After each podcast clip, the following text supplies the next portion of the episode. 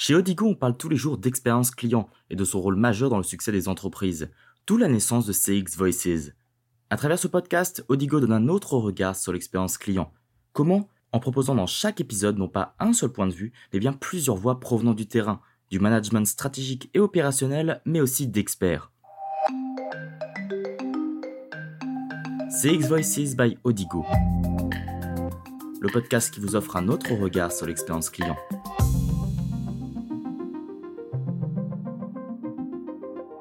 Initialement, quand j'ai commencé mon métier de téléconseillère, euh, on avait principalement le, canal du, téléphone. Euh, nos clients patientaient de longues minutes euh, pour nous pouvoir nous joindre et forcément, on avait un, temps d'attente très important. Au fur et à mesure des années, nos clients ont délaissé un petit peu ce, canal au profit notamment des emails et des réseaux sociaux, puisqu'ils avaient plus le temps d'attendre et besoin de réponses rapides et directement. Donc, ils ont préféré euh, d'autres canaux. Bonjour et bienvenue sur CX Voices, le podcast d'Odigo qui vous offre un autre regard sur l'expérience client. Je suis Claire Morel et pour cette deuxième saison, nous allons parler du métier de conseiller client. Comme on vient de l'entendre dans le témoignage de Sylvia, conseillère client dans une enseigne de grande distribution depuis 20 ans, les canaux se sont multipliés, les attentes des consommateurs se sont intensifiées, notamment en matière d'instantanéité. Les objectifs, les indicateurs, les compétences, le management, autant de sujets qui ont évolué dans le temps et dont nous allons parler avec Jean-Marc Penello, directeur de la relation client de La Redoute, et Patrice Mazoyer, directeur transformation et intégration groupe de Comdata. Bonjour à tous les deux. Bonjour. Avant de démarrer, je vous propose d'écouter Sylvia. Je lui ai demandé quelle était la plus grande difficulté qu'elle avait rencontrée ces dernières années en tant que conseillère client. L'une des difficultés vient de l'évolution de notre métier puisque euh, nous gérons euh, plusieurs canaux euh, de contact, les emails, les réseaux sociaux, le téléphone. Jongler avec tous ces canaux pour absorber le plus de contacts possible et satisfaire nos clients, bah, c'est parfois un petit peu compliqué. Alors Jean-Marc, vous qui avez été conseiller client au tout début de votre carrière, quels autres éléments marquants, hormis la multiplication des canaux dont Sylvia parlait, ont changé depuis? Il y a beaucoup de choses qui ont changé. Effectivement, il y a des canaux qui sont euh, démultipliés, hein, comme le disait la conseillère euh, à juste titre. On est passé avec le monde digital sur de nouveaux médias hein, qui sont effectivement de plus en plus euh, plébiscités par, par nos clients, comme le messaging. Néanmoins, aussi nos clients utilisent ces médias en fonction de leurs besoins. Euh, il y a effectivement les besoins du téléphone qui restent prépondérants. Hein, la redoute, par exemple, on a encore beaucoup de téléphones parce qu'on a beaucoup de clients qui ont encore besoin de ce lien humain.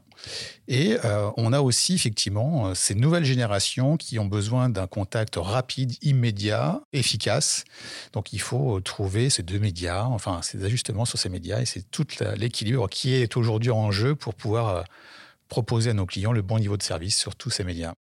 Alors Patrice, quelles compétences attendait-on d'un conseiller client il y a 20 ans par rapport à maintenant? Moi, je voudrais juste euh, préciser quelque chose par rapport à ce que disait euh, Jean-Marc. Je pense que ce qui a aussi changé euh, dans l'univers de la relation client, c'est que les offres se sont complexifiées. Hein. les opérateurs télécoms ont développé des nouvelles offres de plus en plus compliquées. Et je parle des opérateurs télécoms, mais on pourrait parler du e-commerce ou même du retail. Je pense que le deuxième point, c'est que euh, les entreprises ont de plus en plus et, digitalisent leurs relations clients et donc on complexifie finalement les flux qui arrivent et qui sont traités par des conseillers. Et puis le troisième point, c'est que on parle de service client d'une manière un peu euh, générique. Nous, en tant que provider de BPO, on se rend compte que euh, aujourd'hui, on fait du service client, mais on a aussi des, dispositifs plutôt que des centres d'appel dans lesquels on va retrouver des infirmières, dans lesquels on va retrouver des juristes, dans lesquels on va trouver des ingénieurs.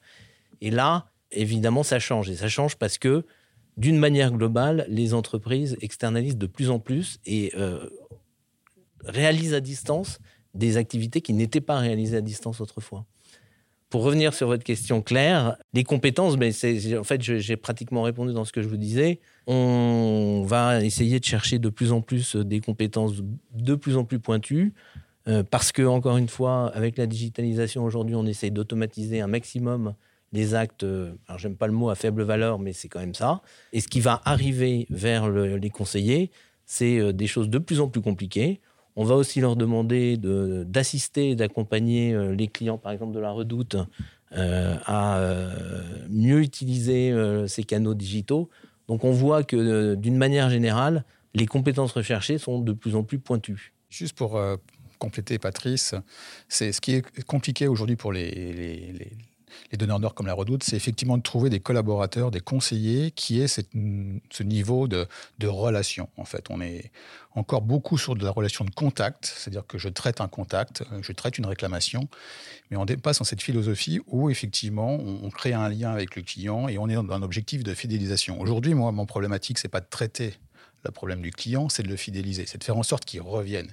Et on n'est plus du tout dans les mêmes démarches et plus du tout dans les mêmes compétences, puisque là encore, c'est l'image de marque, c'est le fait de pouvoir trouver les bons mots, de rassurer le client pour que demain, plutôt qu'aller voir sur un concurrent, eh bien, il revienne à la redoute.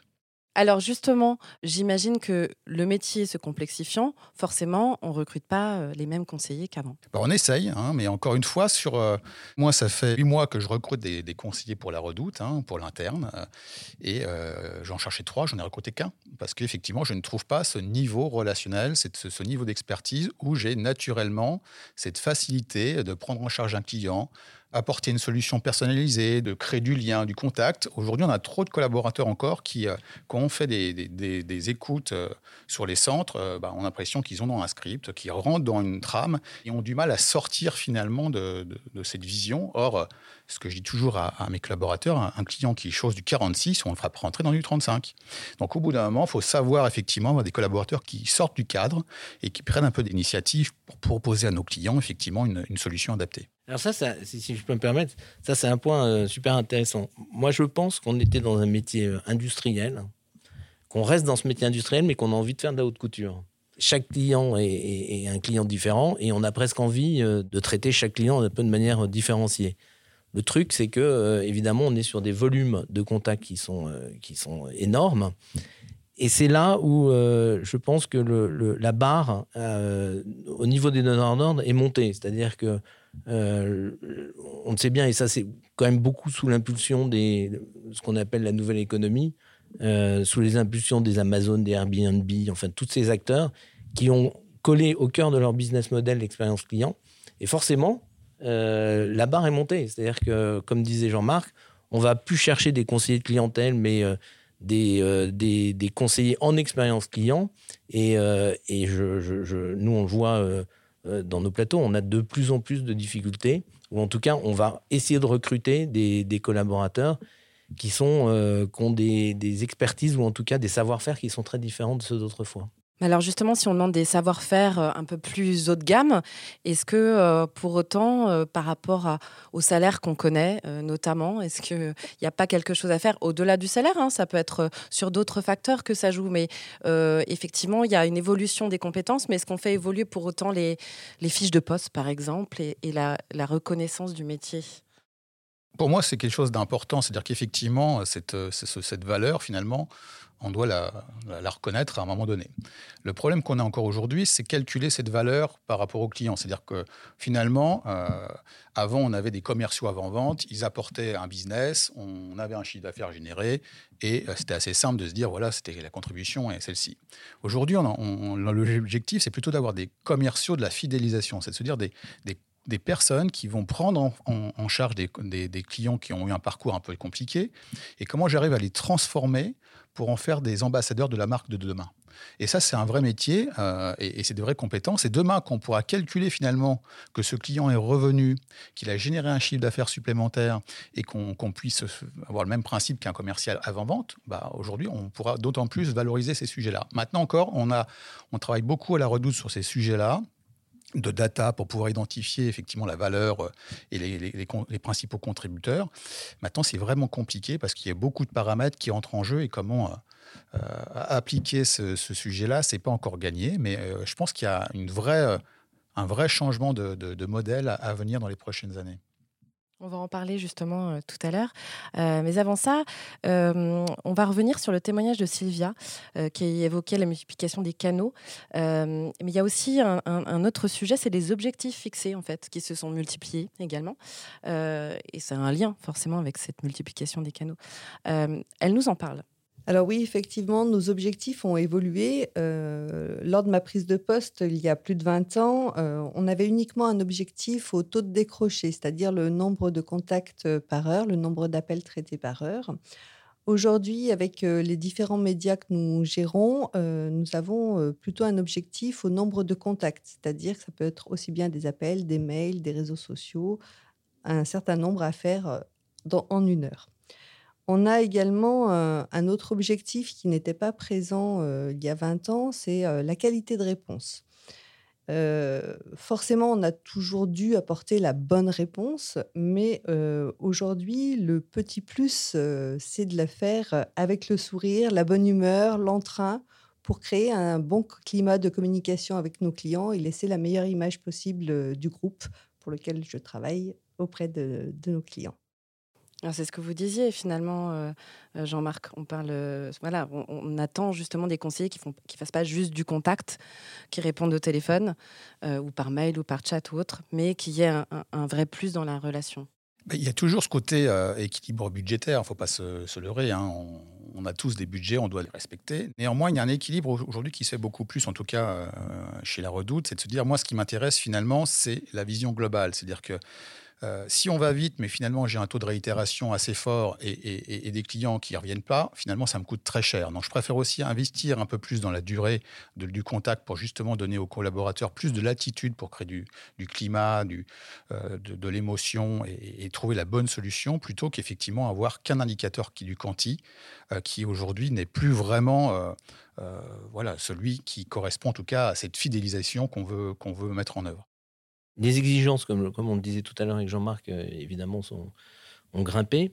Euh, mais, je pense aussi qu'il y, a une grosse différence avec euh, il y a 20 ans. c'est que le, les indicateurs de voix du client sont, quasiment en temps réel aujourd'hui. Enfin, ils ne sont pas quasiment, ils sont en temps réel. Ce qui n'était pas vrai il y a 20 ans. Hein. Il y a 20 ans, on sortait l'enquête de satisfaction annuelle. alors, il y avait la direction qui regardait ça parfois. Et puis on faisait un plan d'action qui en général donnait pas grand-chose. Aujourd'hui, ce qu'il faut comprendre, c'est que nos fameux conseillers, ils ont euh, quasiment le retour du client en temps réel. Et, euh, c'est ça, finalement, qui, euh, qui va driver plus la performance que le nombre de contacts, la, fameuse DMT, etc. Ce qui compte aujourd'hui, c'est le est-ce qu'on a satisfait le client et est-ce que le client va être ambassadeur de la marque? Et ça, évidemment, ça met non seulement une, un niveau de pression probablement assez élevé sur les conseillers, mais aussi sur les donneurs d'ordre, en tout cas les, responsables de la relation client, parce que leur boss à eux, euh, ils regardent ça aussi euh, quasiment au quotidien. Et ça, je confirme. Hein, on a effectivement une direction générale qui est très très attentive à, ces résultats. Hein. Toute l'entreprise est, incentivée euh, sur le NPS, hein, que, tout le monde connaît, et tous les collaborateurs de la direction client sont aussi incentivés sur la satisfaction des clients qu'on a effectivement à J plus 1. donc les enquêtes euh, dès le lendemain, on sait la satisfaction client. Et là aussi, euh, euh, important pour nous, un client qui s'exprime et qui malheureusement, on n'arrive pas toujours à le satisfaire complètement. c'est aussi important de pouvoir lire ses verbatims, d'analyser le pourquoi du comment et de le recontacter aussi pour essayer de retransformer une nouvelle fois cette expérience négative en, expérience positive. Donc il y a aussi des actions maintenant sur ces indicateurs. C'est bien d'avoir l'indicateur, mais qu'est-ce qu'on en fait et quelles actions on va mettre en place pour nos clients? J'ai également demandé à Sylvia si dans son service, euh, il y avait des dispositifs de motivation euh, mis en place. Et euh, voici ce qu'elle m'a répondu. On a également, depuis une petite année maintenant, voire un petit peu plus, un rituel qui s'est mis en place dans notre société qui s'appelle le, le, Bravo Meeting, où nos managers et superviseurs vont récompenser des membres de l'équipe pour, euh, bah, pour diverses choses. Ça peut être euh, justement une productivité importante, euh, une, action particulière qu'on a développée. Et c'est bah, intéressant, c'est valorisant, ça donne envie. Et, on a tous envie d'être sur le podium. Jean-Marc, au sein de la Redoute, est-ce que vous avez développé justement ce genre d'initiative pour valoriser le, métier de conseiller au quotidien? Bah, Il y a deux sortes de valorisation. Hein. Il y a effectivement l'argent qui est important, mais il y a aussi la, valorisation de, la personne. C'est-à-dire finalement comment je les mets en avant, comment je, leur démontre que leur métier est, important. Donc euh, pour cela, toutes les semaines, on réunit tout le monde, on leur donne les chiffres de l'entreprise, on leur donne les, priorités de la semaine, on leur donne les news et on les intègre vraiment dans la vie de l'entreprise. Ça, c'est vraiment important parce que on, avait jusqu'à présent des, collaborateurs qui étaient un peu mis de côté par rapport euh, au siège où on a quand même plutôt les, des cadres ou des, euh, euh, des, agents de maîtrise. Donc là, c'est important aussi de les, repositionner pour dire vous faites partie de l'équipe et, votre place est importante. Et bien sûr, avec nos partenaires aussi autour sœurs, on, essaie de vraiment d'être présent sur les sites. C'est-à-dire que finalement, un, un, conseiller pour moi et qui, qui, est chez un partenaire est aussi un, ambassadeur de ma marque. Et donc pour moi, c'est un collaborateur aussi important que le mien. Donc c'est comment je vais aussi sur les sites, comment je, je leur donne aussi cette visibilité, comment je les valorise quand ils vont du bons résultats, comment je les accompagne sur les ambitions pour qu'effectivement ils comprennent pourquoi on leur demande cela et comment ça évolue. Et bien sûr des challenges pour gagner effectivement euh, des lots, euh, des, des, des, animations. On en a fait quelques-unes avec des partenaires, ils ont gagné euh, un petit séjour à la plage parce que le, partenaire n'était pas loin de la plage. Donc on, a, on leur a organisé pour, pour certains effectivement un, petit restaurant sur la plage barbecue. Donc, euh, c'est ces petits sujets-là qui font que bah, ça, crée du lien avec la marque, encore une fois de la fidélisation euh, de nos, clients conseillers hein, et qui restent plus longtemps euh, parce qu'ils sont valorisés aussi bien pour leur métier que financièrement parce que les deux sont, sont liés hein, et on a besoin des deux. On l'évoquait tout à l'heure, Patrice, les conditions, l'environnement de travail, l'émulation collective, le management. Est-ce que c'est des, facteurs, des critères qui ont évolué depuis euh, plusieurs années? Oui, alors là-dessus, il n'y a, pas de question. Euh, ça a évolué, un, parce que nous, en tant que euh, fournisseurs de services, on est en compétition avec d'autres fournisseurs de services et, d'autres métiers d'ailleurs. Et donc, on a un vrai, vrai besoin de fidélisation, de fidélisation de nos équipes. Le deuxième point, c'est qu'on est sur des populations de plus en plus jeunes et qui sont extrêmement exigeantes, comme je disais tout à l'heure, tout à l'heure en termes de, de locaux, de, d'animation, de, qualité de vie au travail, etc. Ce que, je, je, je, peux tout à fait comprendre. Et le troisième point, c'est que on a des donneurs d'ordre qui, dans les cahiers des charges aujourd'hui, nous imposent un certain nombre de, mesures en termes d'animation, de, diversité, même parfois de niveau de rémunération. Euh, de, locaux, euh, de mètres carrés par, euh, personne, etc. Et, encore une fois, ce, que, je disais tout à l'heure, ça fait 20 ans que je suis dans ce métier-là, même un peu plus. Le, métier s'est extrêmement professionnalisé et, et, on a beaucoup appris avec, avec nos, nos, nos donneurs de clients. Et, aujourd'hui, ce qui était vrai il y a 20 ans, c'est complètement, différent. Et, pour le bien des collaborateurs et, euh, je pense des clients et surtout des clients de nos clients. Alors, une question sur le management. Euh, on parle encore dans certaines entreprises de superviseurs. Aujourd'hui, on entend parler de manager responsable d'équipe, de coach. Est-ce qu'il y a une évolution aussi euh, côté management, Jean-Marc? Il y a forcément une évolution parce que pour accompagner ces nouvelles compétences, il faut aussi avoir un management qui maîtrise ces compétences. Et, là, euh, c'est aussi un vrai enjeu. Hein. Bien souvent, et on fait beaucoup d'actions sur le conseiller en termes de motivation, d'implication, de formation. Mais je trouve aujourd'hui, le constat que je fais, c'est que finalement, on n'investit pas suffisamment encore sur le management, puisque euh, c'est lui finalement qui va coacher ses équipes, c'est lui qui va donner le là, c'est lui qui va motiver à aller chercher effectivement la satisfaction et, identifier où sont les axes de progrès. Et, là, vraiment, c'est l'année prochaine, nous, c'est un programme qu'on veut vraiment travailler avec nos partenaires, c'est comment remettre finalement le management et, les équipes support au centre de, nos partenaires pour vraiment accompagner, créer du lien avec eux, les valoriser, parce que bien souvent, on valorise leurs équipes, mais pas suffisamment le management, pour leur donner envie d'aller plus loin et vraiment d'être en ligne finalement avec la stratégie de la direction client. On a, on, a aussi, euh, ce qu'on voit aussi euh, chez, chez nos clients, c'est des modèles très innovants en termes de management, avec parfois euh, plus de management. Hein, c'est, et il y a un certain nombre d'acteurs français qui, qui, testent ça en ce moment, ou des managements basés un peu sur des modèles agiles, avec des rôles un peu différents, ou en tout cas le rôle de ex-superviseur séparé en deux, avec un plus sur la qualité et l'autre plus sur le management quotidien. Donc moi, je crois qu'il y, a vraiment encore des choses à, imaginer et, il y a vraiment place à l'innovation sur, euh, sur cette partie de management. On est plus maintenant sur du management coach en fait, parce que euh, avec les, nouveaux outils, on sait où est la prod, on sait effectivement les DMT, tout le système peut effectivement euh, avoir un Power BI qui euh, tous les matins nous sortent les, chiffres. Donc ça, on n'a plus besoin comme avant de quelqu'un qui est capable de consolider tout ça et de, prendre ces décisions-là. Ça, on le sait. maintenant, encore une fois, par rapport aux nouvelles exigences de nos clients, ce qu'on attend, c'est vraiment de la, forme, de la prise en charge, de de, la qualité de service. Donc, euh, le, tout le coaching est, vraiment à une très forte valeur ajoutée pour nous. Alors, s'il y a aussi un, facteur qui euh, a changé depuis plusieurs années, c'est l'écoute des collaborateurs pour améliorer l'expérience client. Sylvia m'en a d'ailleurs parlé. On l'écoute. On fait remonter euh, bah, certaines idées d'amélioration ou certaines choses qui, qui, ne collent pas avec les attentes de nos clients. On a également euh, ben, euh, dans notre société euh, le marketing qui peut nous proposer des nouveaux mails ou des nouvelles solutions ou des offres et s'appuyer sur nos connaissances métiers et des outils pour savoir si oui ou non c'est acceptable, si oui ou non on, a les moyens de le faire et comment ça peut être vécu par nos clients. Est-ce qu'on est à l'aise avec la réponse s'il s'agit de, vendre des refus, est-ce que les arguments sont suffisants? Est-ce qu'il y a des choses qu'on peut améliorer? Donc on est quand même euh, assez écouté de ce côté-là. Ça passe forcément par nos hiérarchiques, mais euh, toutes nos remontées, en tout cas, sont étudiées et analysées et beaucoup sont mises en place.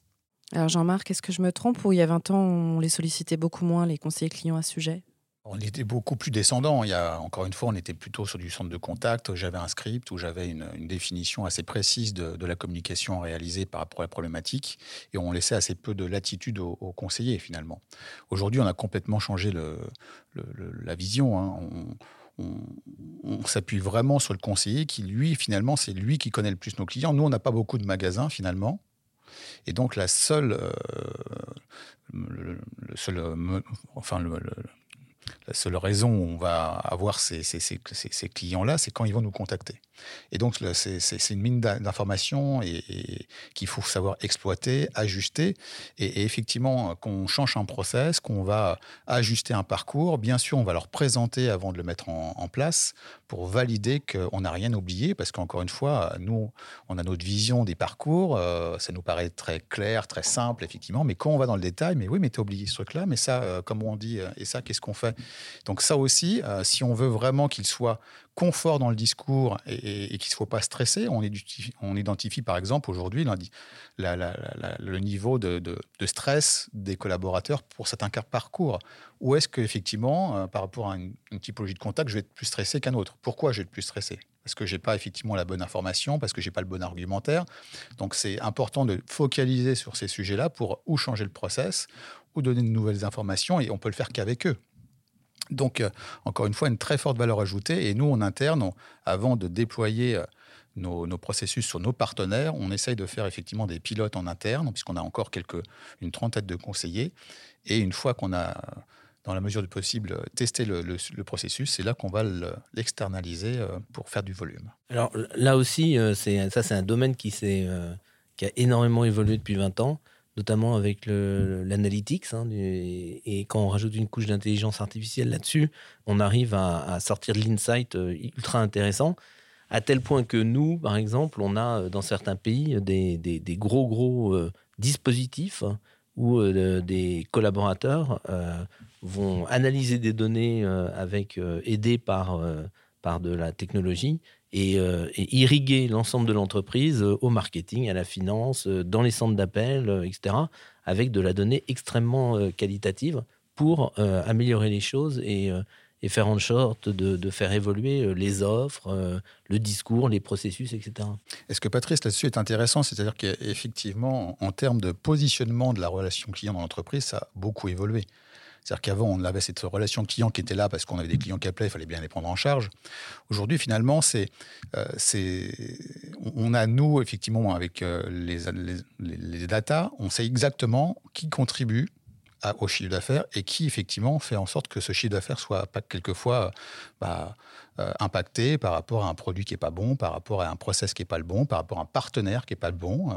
et donc, on a aussi maintenant les clés qu'on n'avait pas du tout avant. Donc, on a un poids, effectivement, de décision pour nos, patrons qu'ils n'avaient pas avant et sur lesquels ils vont s'appuyer de plus en plus parce que, encore une fois, la data est de plus en plus prédominante dans les centres. Moi, dans, rien que chez moi, j'ai trois analystes qui passent leur temps à éplucher toutes ces datas pour identifier les sources de problématiques et travailler avec nous pour euh, les mettre sous contrôle. Et c'est effectivement une, une, forte, euh, une vraie, vraie opportunité parce que finalement, euh, on va aller voir toutes les autres directions de l'entreprise en disant voilà, là, super, ton truc, il marche bien. Mais ça, il faut que tu le revoies parce qu'au niveau des conseillers, c'est pas clair. Et au niveau du client, il ne revient plus. C'est quand, quand l'entreprise a dysfonctionné de manière massive que ça arrive au niveau du service client. Donc c'est eux qui savent en fait où ça a dysfonctionné. Et donc cette espèce de boucle vertueuse est super intéressante.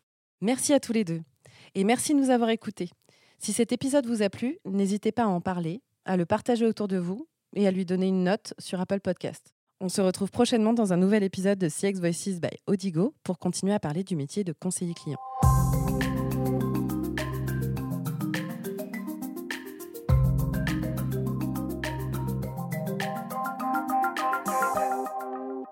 CX Voices by Odigo